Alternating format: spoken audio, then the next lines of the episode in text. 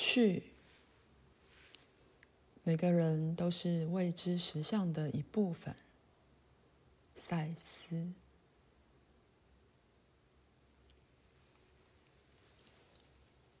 有一个未知的实相，我是它的一部分，而你们也一样。许久以前，我突然出现在你们的时空里。自那时起，我跟许多人说过话，而这是我的第三本书。如果我是以一般的方式借由肉体诞生在你们的世界里的话，这一切对任何人而言就没有什么好奇怪的了。反之，我却开始透过真罗伯兹说话，以表达我自己。所有这一切当中都有一个目的，而那个目的的一部分就蕴含在现在这本书里。每个个人都是未知的实相之一部分，可是。由于我的地位，我显然比大多数人更是其一部分。我在心理上的觉知，连接到你们有意识觉知的世界，及其他至少仿佛逃过了你们注意的世界。我透过她说话的那个女人，发现她处于一种不寻常的状况，因为没有任何理论，形而上的。心理的或其他，可以适当解释他的经验，这使得他去发展自己的理论。而这本书是某些已在意识的探险里提过的概念的一个延伸。为了写那本书，鲁伯汲取了能量的深远。可是，以你们的话来说，这未知的实相是未知到超过了最具弹性的意识所能企及的，而它只能被像我这样一个潜伏在其中的人格所趋近。不过，一旦表达之后，它就能被理解。那么，我的目的之一，就是要使这未知的实相为你们有意识的知晓。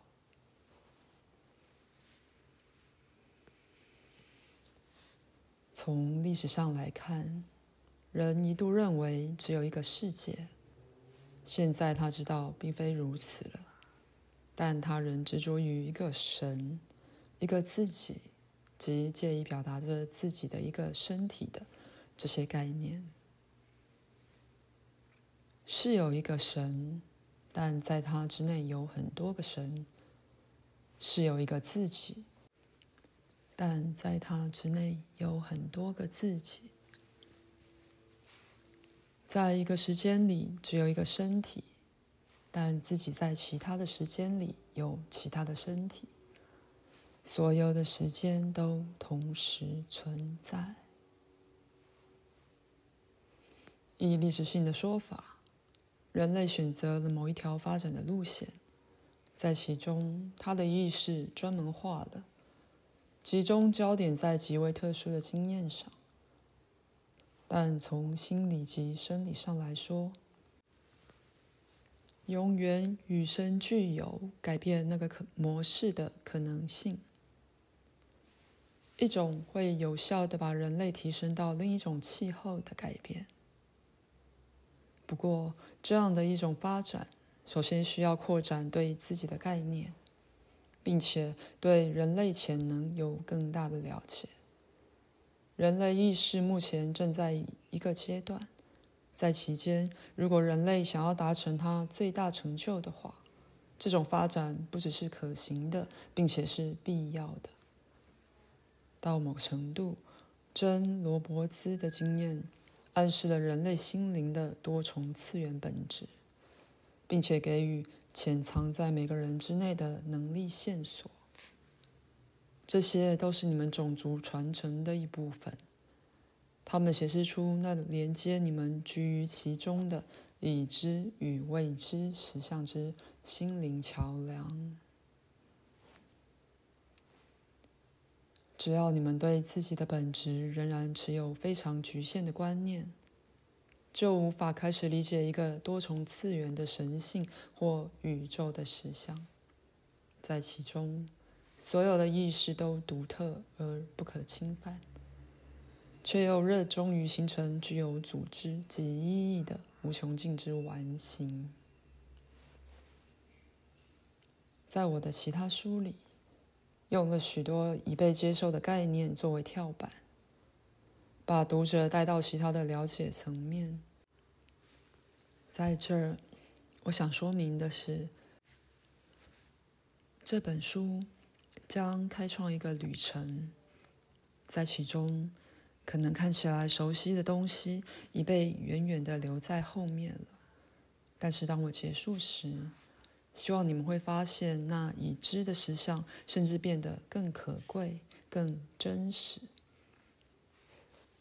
因为你会发现它被一个未知的实相之丰富组织内外彻照、彻底照亮，并看见那未知的实相在日常生活最亲密的部分浮现出来。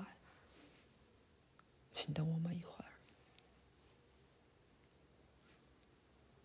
在个人与群体双方面，你对个人的观念限制了你；然而，你们的宗教、形上学、历史、生活科学，都依照你们对你是谁或是什么的概念而定。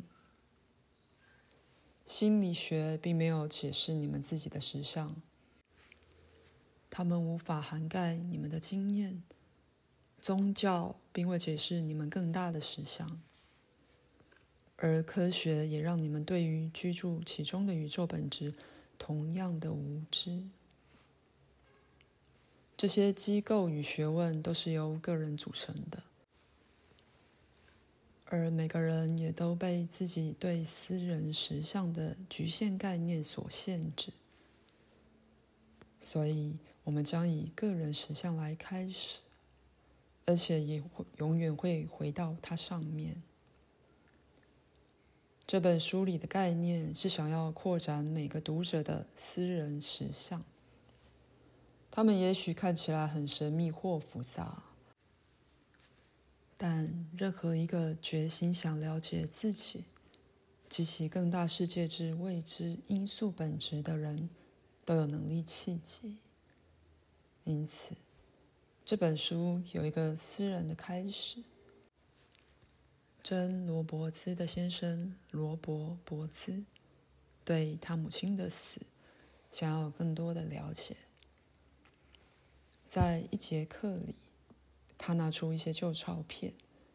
现在，死后生活之描述通常与众所接受的一个自己的旧概念及个人性的局限观念一致。